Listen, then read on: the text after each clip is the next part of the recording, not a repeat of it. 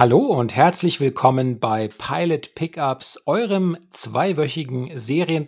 Moment, zweiwöchig? Co-Pilot Nicole L., was ist hier los?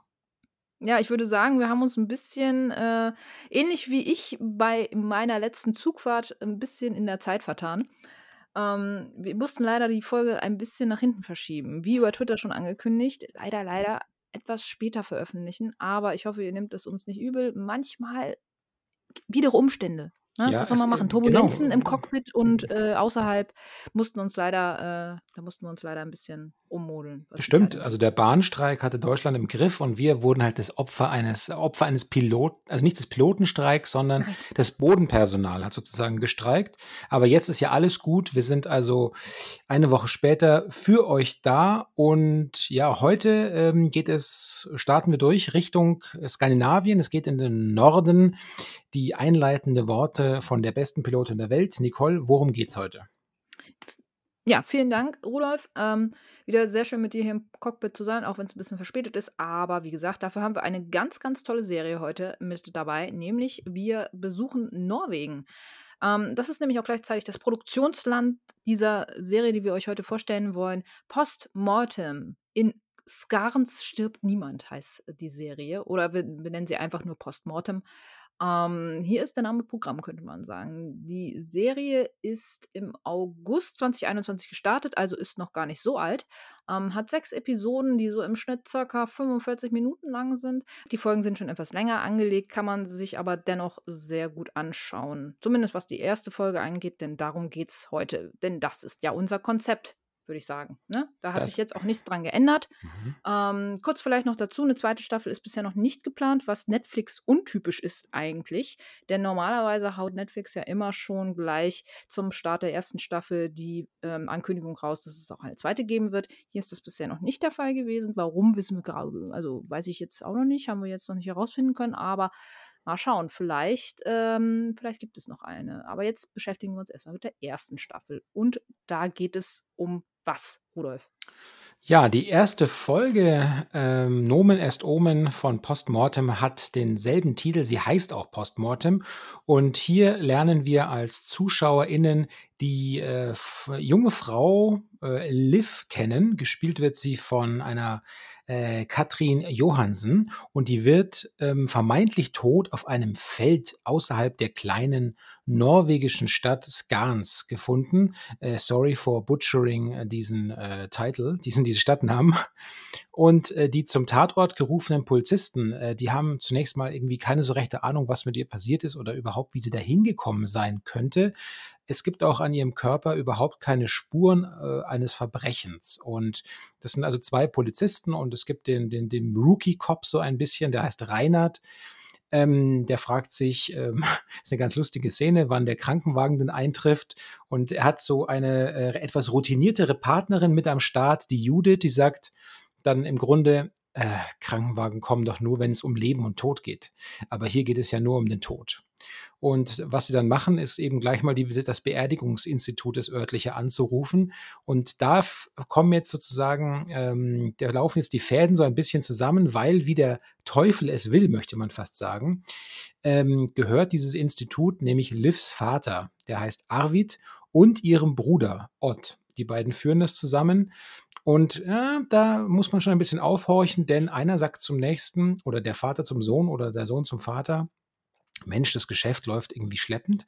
Aus irgendeinem Grund stirbt in letzter Zeit ins Garns äh, gar niemand mehr.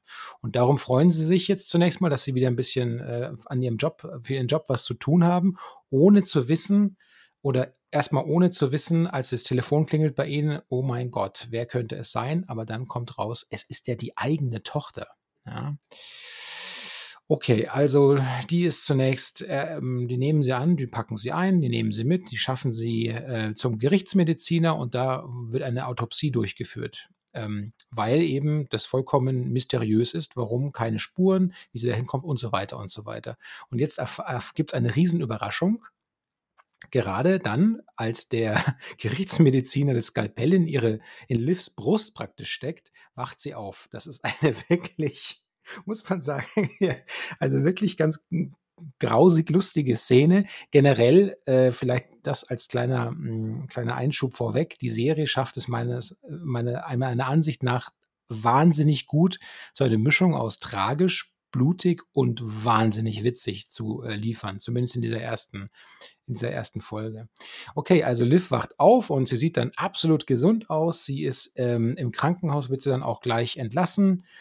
Ähm, ihr Bruder holt sie ab und komischerweise bleibt aber ihr Vater dem Krankenhaus fern, denn ähm, man merkt da schon, also irgendwie ist ihm das höchst suspekt, äh, dass die Tochter einfach von den vermeintlich Toten wiederkommt. Und es wirkt so, als habe er das, als habe er das vielleicht schon einmal erlebt im eigenen Umfeld. Und Ja, es- dieser, dieser, dieser, Entschuldigung, dieser Telefonanruf irgendwie, ähm, können wir ja sonst nachher noch mal drauf eingehen, ähm, das fand ich schon sehr merkwürdig, weil eigentlich als Zuschauer denkst du, hä, okay, eigentlich müsste er sich ja freuen. Und also so nach dem Motto, hey, deine Tochter ist gar nicht tot, wir haben uns wohl geirrt, irgendwie so. Aber die Reaktion ist komplett anders, als man sie erwarten würde. ja, ja, ja, genau. Er sagt dann irgendwie so Scheiße oder. äh, Genau, also, genau. Und man denkt so, ist ja, hä? genau, ja, richtig. Also ähm, er distanziert sich auch von seiner Tochter. Man merkt es sofort zu Hause. Es ist überhaupt keine Herzlichkeit mehr da und das verstört die Tochter auch. Äh, also Liv verstört das zunehmend, kann man auch sagen. Und das, ähm, es gibt dann so ein kleines Groß, also man möchte ihr zu, äh, als kleine Wiederkehrensfeier sozusagen richten, richtet Bruder und der Bruder Ott und seine Frau, äh, Ro, äh, heißt die Rose? Nee, Ro Rose, Rose, glaube ich, heißt sie. Skandinavischen Rose. Namen, ne? Ja. Also ja, könnte man wahrscheinlich sagen, dass die ähnlich wie bei uns halt so äh, Rose. Rosemarie. Ro- Ro- Rosemarie. Und da lebt sie jetzt ein interessantes Phänomen und zwar, ähm, sie verlässt diesen Est, sie hat irgendwie plötzlich keinen Bock mehr zu essen. Ähm, und als sie die Treppen runtergeht, um aus dem Haus nochmal rauszugehen, stellt sie fest, dass sie plötzlich über ein fantastisches Gehör verfügt. Ja.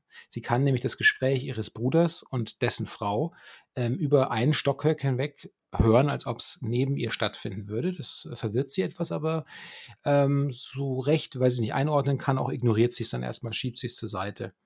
Und ähm, jetzt fangen aber auch zunehmend so Visionen an. Sie hat immer noch keine Ahnung, wie sie, in, sie selbst hat auch keine Ahnung, wie sie auf diesen, dieses Stück Land da draußen kam. Aber jetzt langsam kehren so ein paar Visionen zurück. Da scheint ja irgendwer, sieht sie, eine, Na eine Nadel in den Nacken gestochen zu haben und dann brach sie auf diesem Feld zusammen. Und das möchte sie der Polizei mitteilen, geht zu diesem Rookie-Cop, dem Reinhard, und ähm, der begleitet sie dann wieder zurück nach Hause und dann ist es halt so ein bisschen, an der Stelle ist es so ein bisschen zart, ja, da kommt es nicht so recht in Gang, die Geschichte, aber okay, plötzlich kommt dann raus, äh, der Vater, der, jetzt wird zu dem Zuschauer klar gemacht, was hier eigentlich das Problem ist oder was, was das Problem sein könnte. Äh, dieser Vater erinnert sich an den Tod seiner eigenen, äh, seiner eigenen Frau, also Livs Mutter, die, ähm, ja, die wohl ihren, Achtung, eigenen Blutdurst nicht zügeln konnte, ja, die von irgendwas besetzt. halt ja. genau, er hat halt so Auf, Aufnahmen von ihr, ne? Mhm, genau, er auch hört sich so halt Tonbandaufnahmen, an, genau. ne? Ja. Also Freunde von, super retro, ganz geil, so richtig schöne Tonbandmaschine wird angeschmissen und da sagt die Frau, also die Mutter auch dann, also wenn das irgendwie weitergegeben werden sollte oder wenn es an die Tochter übergeht, dann, dann musst du was, also dann musst du was tun, lass es nicht so weit kommen. Also Arvid, Arvid weiß Bescheid, was auf die Tochter zukommt. Dann ist jetzt nämlich auch klar, warum er sagte vorhin so, oh Gott, scheiße, sie ist zurück. Und er greift dann auch und dann wird es, dann, dann, dann gibt es so einen richtigen Twist auch in der Tonalität der, dieser Folge, weil dann wird es wirklich düster, ja. Also der Vater, der betäubt seine eigene Tochter und möchte sie im Grunde, also legt sie in den Sarg und bringt sie ins Krematorium. Der, der möchte sie verbrennen und denkt es natürlich, das ist zu ihrem eigenen Besten. Und äh, wir, weiß, wir wissen ja auch nicht genau, was für schlimme Erfahrungen er mit der Mutter gemacht hat, warum er zu so einem krassen Mittel greift. Und die Tochter, das ist dann richtig intensiv. Die Tochter wacht dann auf im Sarg und sie merkt auch, oh Gott, ich bin hier im Krematorium. Das Ding wird angezündet und sie entwickelt dann aber eine unglaubliche Kraft, bricht da aus und überlebt sogar die Temperaturen im Ofen. Und es schafft, sie schafft es sogar, diese schwere gemauerte Ausgangstür anzuheben und kommt raus. Ja. Und Hm. sie konfrontiert dann ihren Vater, der sagt dann im Grunde, der kann ja nur noch sagen dann, ich habe das doch zu deinem Besten getan. So oder also ich, ist, ich musste es eigentlich mal. tun. Ja, Erstmal ganz cool genau. Und Wir können darüber ähm, reden. genau. Zu dem Zeitpunkt glaube ich auch tatsächlich, dass, dass er nach wie vor seine Chance ergreifen würde, eine zweite Chance, sie immer, also beim zweiten Versuch immer noch umzubringen, weil er so überzeugt davon ist, dass er das Richtige tut. Ähm, na gut, mhm. das geht dann eben nicht schlecht aus, äh, nicht gut aus, weil der Vater kommt bei dieser Konfrontation wohl ums Leben. Und ähm, es endet dann im Grunde damit, dass der äh, Laslivs Bruder, der, also der Sohn Arvids, erfährt dann von dem Tod des Vaters, verhält sich, möchte sich ganz professionell, kein, kein, keine Tränen zeigen, weil er hat von seinem Vater immer beigebracht bekommen, solche Gefühle können wir uns als Bestatter äh, nicht leisten. Wir sind Profis, wir machen einen Profijob, auch wenn unsere eigenen Verwandten, unsere eigene Familie irgendwie tot sein sollte, was so einem kleinen Ort ja jetzt nicht unrealistisch ist, dann müssen wir trotzdem ähm, professionell auftreten. Und er nimmt den Tod seines Vaters dann auch entsprechend so hin mit äh, ganz staatsmännischem Habitus. Und das ist dann im Grunde das Ende der, der ersten Folge mit einer verwirrten Liv, die nicht weiß, wie sie die Kräfte hat, die nicht so recht weiß, warum sie ihr Vater im Krematorium verbrennen möchte, ihr eigener Vater, die verwirrt ist von ihren Visionen, die verwirrt ist von ihrem exzellenten Gehör. Und ja, jetzt da ist dann erstmal Ende Folge 1. Jo, also eine ganze Menge passiert auf jeden Fall. Mhm. Ähm, was man auch im Nachhinein äh, sehr schön besprechen kann, eigentlich auch. Ähm, insgesamt finde ich wieder mal das Setting, also ich mag so äh, Serien, die in Skandinavien ähm, oder, oder auch so generell so in etwas nordischeren Gefilden stattfinden. Wir hatten ja Katla auch schon, äh, mhm. äh, eine, eine Serie, die in Island stattgefunden hat oder den Schauplatz in Island hatte. Ähm, natürlich auch sehr schön von der, von der ganzen Landschaft her.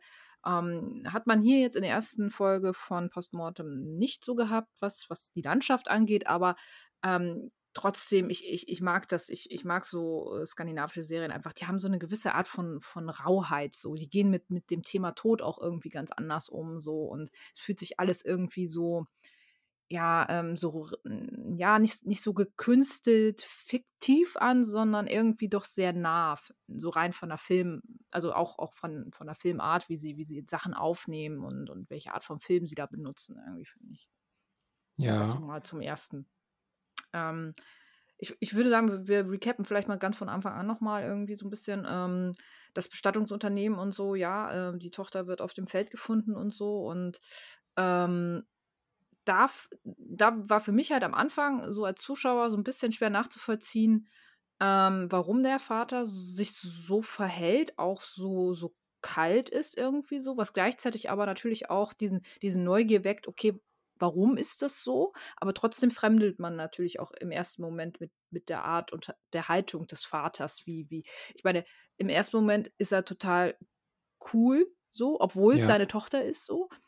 Und da, da, muss ich halt schon sagen, so, ey, ne, also ich, ich fand diese Szene so absurd und, und gleichzeitig halt auch so karmatechnisch äh, sehr interessant, weil ähm, das, was du ja erzählt hattest, so kurz bevor sie die Nachricht bekommen, dass ihre eigene Tochter gerade gestorben ist, oder Schwester in dem Fall, ähm, witzeln sie ja fast schon so ein bisschen damit, oh Mensch, jetzt könnte mal wieder jemand sterben und so. Und das ist ja, ja schon ziemlich bitter, ne? Ja.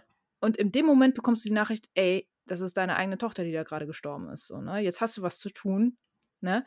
Aber be careful what you wish for halt so, ne? Mhm. Das fand ich dann in dem Moment schon ziemlich äh, in your face dann auch, ne? Ja. Und das sehr passt, bittere Szene. Ja, ne? genau. Es passt aber auch gut in den, den, das in den Punkt, den ich kurz angesprochen habe, dass es dieser meines Erachtens äh, Folge und ich hoffe natürlich auch der restlichen, den restlichen Folgen in der Serie exzellent gelingt, so knochentrocken, blitzartig zwischen äh, wirklich lustigen, geschriebenen ähm, Situationen und Szenen und Dialogen zu wechseln auf, auf was zutiefst äh, Tragisches und, und Bewegendes und Anrührendes. Ja.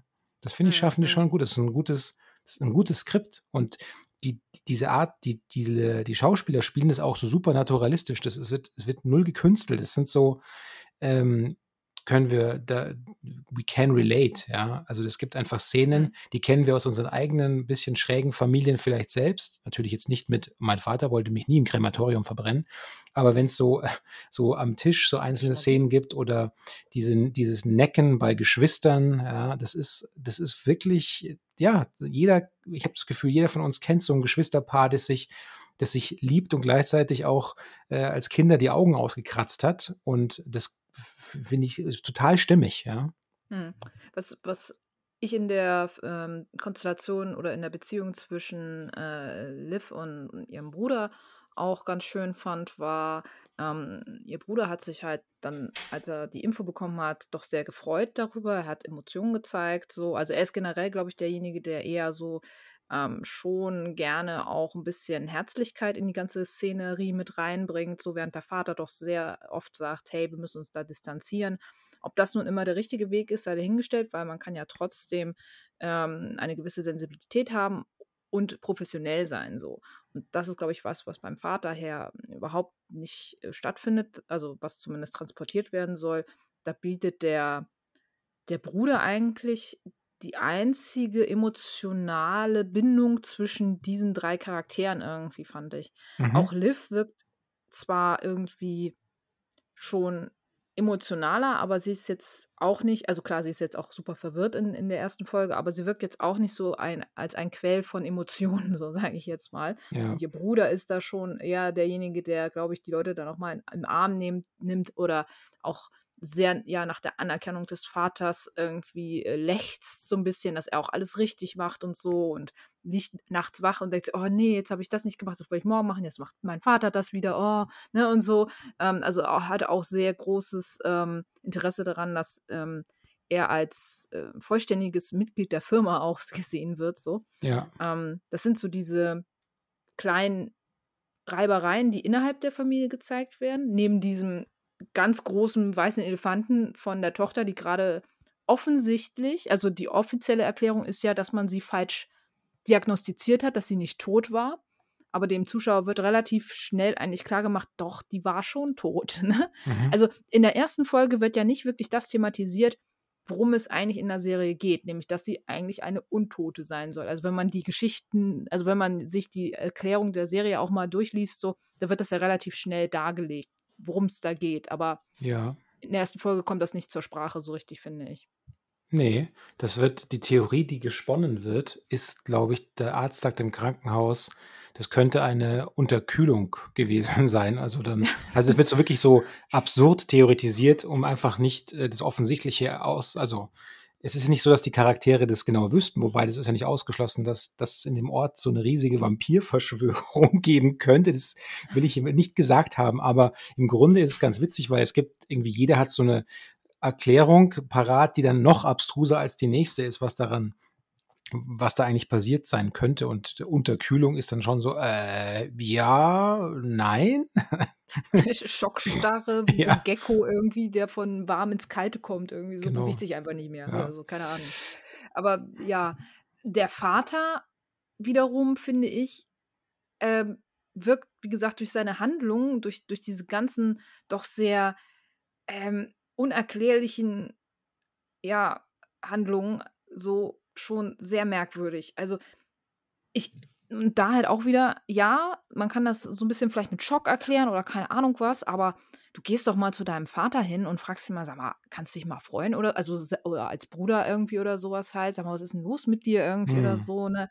Aber er kapselt sich ja also, der der Vater kapselt sich ja komplett dann ab so und ringt offenbar schon erstmal mit sich und mit dem, was er jetzt da so vorgesetzt bekommt und weiß wahrscheinlich jetzt auch im ersten Moment nicht so hundertprozentig, was er machen soll. Ja. Aber er verhält sich halt super strange, ne? Auch Liv gegenüber, ne? Also wenn du, du äh, ich, ich stelle mir halt so vor, du bist in ihrer Situation und hast da einen Vater, der da so reagiert, da würdest du doch schon mal fragen, so sag mal, oder, oder würdest du zumindest versuchen, irgendwie mal kurz mit dem zu reden, aber das passiert ja gar nicht. Er ist ja komplett abweisend ihr gegenüber. Das ja. fand ich ein bisschen merkwürdig.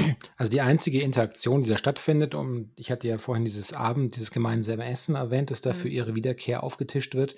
Da ist er auch kurz da, aber ausschließlich, um praktisch wie eine Art von ähm, Verifizierung durchzuführen. Also er macht da so einen Test ja. mit, einer, mit, einer, mit einer Kerze und man sieht dann, dass, dass Liv sich auch auf diese Kerze total fixiert, so richtig so die Pupillen, äh, dass sie sich ähm, darauf einschießt mit ihren Augen richtig. Und das bestätigt wohl endgültig den Verdacht des Vaters, dass das, dass das, was mit ihr nicht stimmt, dasselbe ist, was mit, äh, mit der Frau Mama damals wohl passiert ist. Wobei man zu keinem Zeitpunkt eben weiß, wer wohl dieser mysteriöse Nadelstecher sein könnte und mit welchen ob es da einen Grund gibt, ob vielleicht die, die Beschleunigung, ob, die, ob da sozusagen die Absicht des Täters ist, dass Liv ähm, zum Vampir oder zur Untoten wird, ob das beschleunigt werden soll oder ob es einfach vielleicht zufällig doch nur eine, ein, ein Mord war, wie auch immer, ein Mordversuch. Aber ich vermute schon, dass es damit zu tun hat, dass wir noch aufgeklärt bekommen, warum sie da eben auf diesem Feld diese Nadel in den Nacken, äh, in den Hals, äh, Nackenbereich da äh, gestochen bekommen hat. Ja, das hoffe ich doch mal. Also, Mhm. das das sind ja so diese zwei äh, spannenden Erzählstränge. Zum einen, wer wollte sie offenbar töten? Ähm, was steckt dahinter?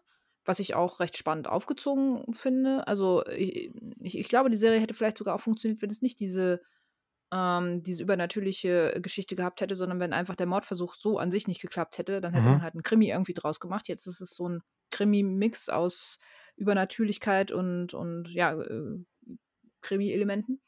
Finde ich aber nicht schlimm. Gefällt mir eigentlich ganz gut. Und eben halt der Tatsache, okay, was, was, was passiert da jetzt? Also, was passiert mit ihr? Was, äh, ähm, wie wird die Geschichte weitergesponnen? So auch mit ihrem Bruder und so, weil, und das hattest du ja auch schon gesagt, äh, zum Ende hin passiert ja was doch recht krasses. Und da muss ich aber auch nochmal sagen, ja, der Vater hat sich überlegt, okay, es ist wahrscheinlich besser, wenn ich meine Tochter töte, anstatt sie jetzt erstmal vielleicht sich entwickeln zu lassen, keine Ahnung, oder mhm. irgendwie erstmal zu schauen, was passiert mit ihr. Das ist ja schon eine sehr drastische Entscheidung. Ja. Aber jetzt mal ganz im Ernst, wie der das anstellt, da hätte ich ja auch gar keinen Bock mehr mit dem danach zu. Also, du siehst als Vater dein Kind in, ins Krema du, du schiebst deinen Vater, äh, dein, du schiebst deine Tochter als Vater ins Krematorium rein, ja. so, machst, machst das Feuer an, du siehst, sie wacht auf, äh, ruft nach ihm, fragt, ob sie, ob er sie vielleicht wieder rauslassen kann, so nach dem Motto, irgendwie, hat ja. mega Angst und er ist komplett kalt. So. Ich dachte mir, meine Güte, du kannst das doch wirklich schneller lösen als so. Du mhm. musst sie doch nicht so leiden lassen. Das fand ich wiederum, das fand ich wiederum so kacke vom Vater. Also irgendwie die Vaterrolle irgendwie, ich weiß nicht, das war total strange. Es kann natürlich sein, habe ich mir gedacht, dass ähm, das eigentlich eher prädestiniert für den Job ist, weil vielleicht diese diese, diese wandelnden Wesen, diese Untoten vielleicht ausschließlich im Feuer zerstört werden können. Und da, so dachte ich ja, mir. Ja, ist ja auch okay. Ja. ja, okay, gut, dann äh, gut, dann verbrennen sie, aber dann mach es doch bitte so, dann sei doch bitte so fachmännisch, dass sie dann nicht wieder aufwacht. So, also dann entweder gib ihr so die Keule, dass, dass du hundertprozentig sicher sein kannst, dass dein Kind da in diesem Feuer nicht wieder aufwacht ähm, oder äh, mach's anders irgendwie. Klar, ja. Verbrennen ist ja in allen vielen Horror, äh, ähm, also mit vielen Horrorfiguren ist Verbrennen oder äh, Enthaupten ja das, das Ding. Ähm, da kannst du ja dann sehr safe sein, dass, das, dass, dann, dass die Gestalt dann tot ist.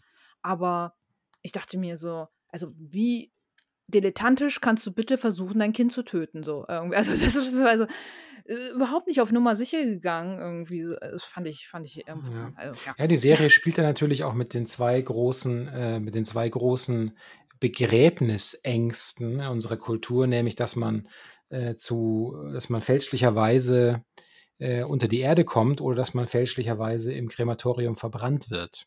Das äh, hat ja auch ähm, damit zu tun, dass es ähm, ich glaube, Ende des 19. Jahrhunderts, Anfang des 20. Jahrhunderts war es ja so, dass, dass reiche Menschen durchaus sich in ihren, in ihren Särgen noch Telefonleitungen haben legen lassen, damit sie im Zweifelsfall oben äh, irgendwie äh, anrufen können. Oder so, es gab so Glöckchensysteme, die man aus dem Sarg ja. dann betätigen konnte, weil die Angst, ja, wie gesagt, diese Tod, die Pseudototensstarre, die dann eintritt und man wird versehentlich unter die Erde. Und hier ist es eben, spielt die Serie ganz geschickt mit diesem, weil man sieht es auch richtig ähm, gut geschossen. Ja, es ist ganz beklemmend, dass sie wirklich aus ihrer Perspektive, also nee, die Kamera ist ganz eng dran in diesem engen Sarg und sie, sie hört die Geräusche, hört, wie sie rumgefahren wird. Und, und der Zuschauer mhm. bekommt dann natürlich sozusagen der weiß mehr als der Charakter, also das ist sozusagen Spannung im wahrsten Sinne nach Hitchcock, ja. Der Zuschauer weiß einen Tick mehr als die Charaktere. Äh, und dann beginnt diese Panik und äh, das ist äh, also wirklich äh, sehr beklemmend äh, eingefangen, die Kameraarbeit. Die Ja. macht ja einen guten Job, ja. Also geschossen, klar, also auch aus ihrer Sicht heraus so, dass sie sich dann da so durch das Feuer kämpft so. Lustigerweise verbrennen ihre Haare nicht, aber okay. Ähm, also ich glaube, da hätte ich ich weiß nicht so ganz, wie das da, äh, in in ihrer Anatomie ist so, ob ob sie sich überhaupt nicht mehr wehtut, aber sie hat ja schon Schürfwunden am Ende, ähm, der Szenen, also Mhm. en am Ende der Episode so, aber sie kommt relativ unbeschadet aus dem Feuer raus so. Äh, na ja, jetzt okay, weißt du, wie ich aber meine Haare verloren habe übrigens. Ähm, ach so. Hm. Ähm, aber ne, also ich ich fand fand die Szene an sich aus ihrer Sicht betrachtet auch sehr deep. Also, ähm, man hat mit ihr mitgelitten, das fand ich auch, aber ich fand's 'n bisschen zu arg auf Drama getrimmt so, weil natürlich wacht sie auf so irgendwie und natürlich versucht man dadurch dieses Mitleid dann noch mal 'n bisschen zu verstärken und man versucht dadurch vielleicht auch ihre Handlung etwas besser zu erklären, die danach passiert, weil man eben halt mit ihr jetzt grade so mitleidet. Aber wie gesagt, man hätte es, glaube ich, sicherer und anders lösen können, als so, wie's der Vater getan hat. Mhm. Und danach dann zu kommen und zu sagen: „Hey Schatz, ja, ist schade, jetzt ist doof gelaufen, so, ne? Wollen wir noch mal reden?“ So irgendwie. Also, da kannst du auch hundertprozentig sicher sein, dass das nicht funktioniert. Aber ihre Handlung danach fand ich auch übel. Also weil es ist, glaube ich, relativ klar, was passiert, auch wenn man's nicht sieht. Also, vielleicht ist es gewollt, dass man's nicht sieht, damit man hm, der ein oder andere, so wie ich vielleicht jetzt glaubt, ähm, dass sie ihren Vater killt. Offenbar irgendwie Handgemenge, keine Ahnung. Man weiß man sieht es nicht. Mhm. Aber wenn's so passiert ist also, ist jetzt auch nicht grade die geilste Aktion so. Ich dachte so kurzzeitig, vielleicht ist es halt der mega Plot-Twist, dass die Mutter eigentlich noch lebt in diesem Krematorium irgendwo. Wir werden's nicht wissen. Die Tür geht zu und man hört ihn nur noch röcheln. Mhm. Und die letzte Szene ist dann eigentlich mehr oder weniger, dass sie dann in ihrem Bett liegt und, ähm, ihr Bruder einen Anruf bekommt, eben halt das, was was du eben ja auch erzählt hast beim bei deinem Recap. Ähm, und dass er dann quasi zu ihr ins Zimmer geht und, äh, sagt so: „Hey, Papa ist tot.“ Äh, schon recht emotional und angefasst, finde ich schon. Also, er nimmt Ja. das nicht so locker hin. Ähm, und sie da sitzt und, ähm, ja, relativ, ja, emotionslos fast schon in die Nacht schaut so. Und der Dinge, die da kommen, harrt, sage ich jetzt mal. Das ist Also wahr und, ähm, jetzt ist die große Frage, wird sie oder die was ist die große Frage? Eine es gibt ja viele mögliche Anschlussfragen. Zum Mhm. Beispiel wird sie, ähm, eben, wenn sie wirklich eine Vampir Vampirin, äh, wird, ähm, wird sie vielleicht, äh, eine Vampirin, die für Gerechtigkeit und Ehre sorgt, nicht wahr? Oder oder wird sie einfach so 'n fieser Killer? Oder Ich ja. gehe eher darau damit, dass sie 'n Zombie wird. Also, dass sie tatsächlich also, nicht so Vampir in dem Sinne, weil sie kann ja eigentlich glaube ich, auch am Tag lau also, ist halt so 'ne ne, weiß man ja nicht, ob die jetzt den Vampirismus da jetzt hundertprozentig so auslegen, wie ausgelegt wird normal, aber ich ich gehe eher mit der Idee, dass dass sie so 'ne Art, ja, Zombie ist, so irgendwie wie Santa Clara Diet heißt, glaube ich, die Ah, Serie, mhm. ähm, Ja, ja, mit, äh richtig, ja. ne? Genau. Hm, äh, Drew Barrymore, ähm, geht ja fast so 'n bisschen in die ähnliche Richtung, nur eben halt sehr stark in den Comedy-Charakter. Aber ja, also, d was sie ist, ist halt noch offen, ne? Aber ja, äh, ich äh, ähnlich wie du sagst, ich finde es ich finde es schon interessant, wie sie das jetzt weiterspinnen wollen. Einige Sachen sind ja auch noch offen, aber wie gesagt, so diese letzte Szene, so 'n paar Sachen hu, also, da muss man dann schon einmal kurz überlegen, auf wessen Seite man dann steht und ob man diese Aktionen alle so gut findet, wie sie da stattgefunden haben. Nun, wir wollen uns an dieser Stelle nicht als RichterInnen aufschwingen. Wir werden mal sehen, wie es weitergeht. Es ist da dann wirklich halt auch die Frage, okay, in welche Richtung wird sich das Ganze weiterentwickeln? Was ist mit ihr? Ähm, wer wollte sie umbringen? Und, ähm, ja, was ist sie überhaupt? Ähm, wie wie wird auch, äh, sie sich weiterentwickeln? Ähm, in welche Richtung soll sie sich in also, soll sie dann die Folge oder die die Serie ähm, weitertragen mit ihrem Bruder Mhm. zusammen. Ja, genau, kann der kann genau, kann der Bruder das akzeptieren, dass sie vielleicht, äh, den Vater oder auch andersrum kann der vielleicht bricht er auch zusammen, weil er feststellt: „Okay, mein Vater wollte meine Schwester umbringen und meine Schwester hat, äh, meinen Vater umgebracht.“ Also also, das ist ja alles so, äh, heftiger Tobak, auch wenn der Bruder das erfahren sollte, Ja, wie er da wie er und seine Frau damit dann umgehen, ja. Äh, genau, da müssen da muss da muss man vielleicht noch dazu sagen, der scheint von all dem ja nichts zu wissen.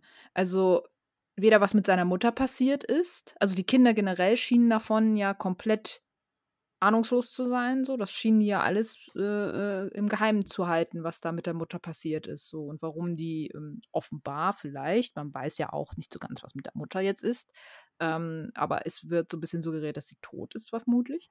Ähm, also richtig. Ähm, aber das schienen die ja auch nicht zu wissen und ihr Bruder ist da ja gefühlt dann oder der fällt ja dann aus allen Wolken. Ja.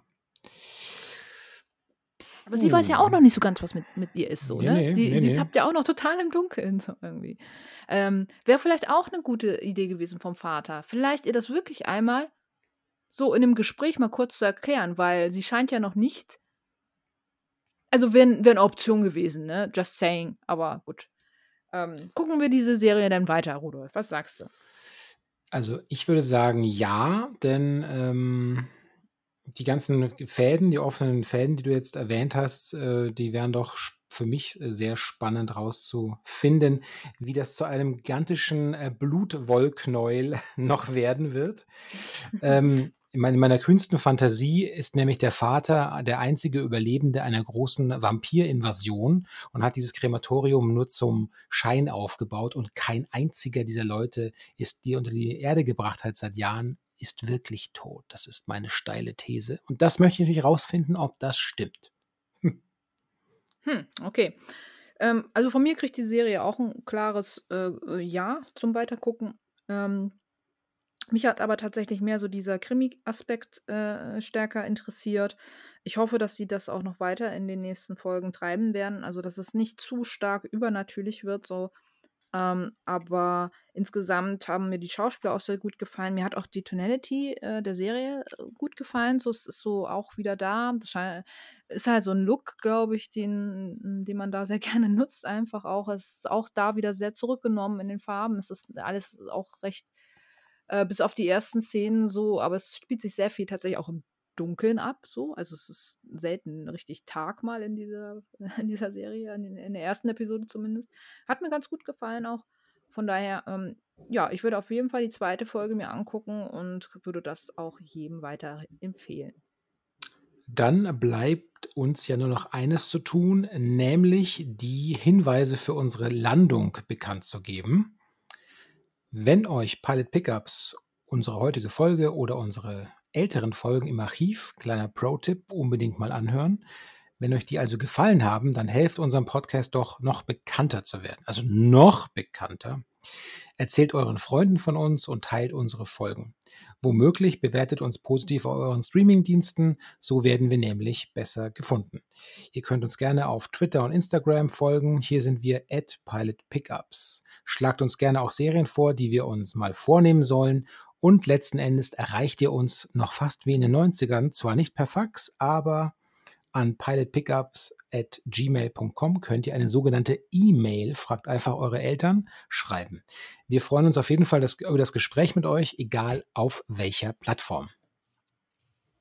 Jo, vielen Dank, Rudolf. Vielen Dank auch an euch, die uns, äh, immer schön hören und, ähm, 5 Sterne, ihr wisst's, auf iTunes sehr, sehr gerne.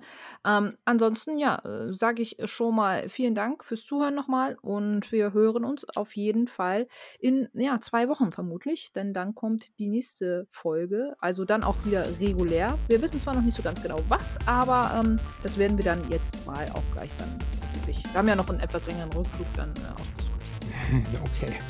Wir wünschen euch einen schönen Abend, einen schönen Tag, wo immer ihr uns gerade und wann auch immer ihr uns gerade hört. Bis zum nächsten Mal. Tschau.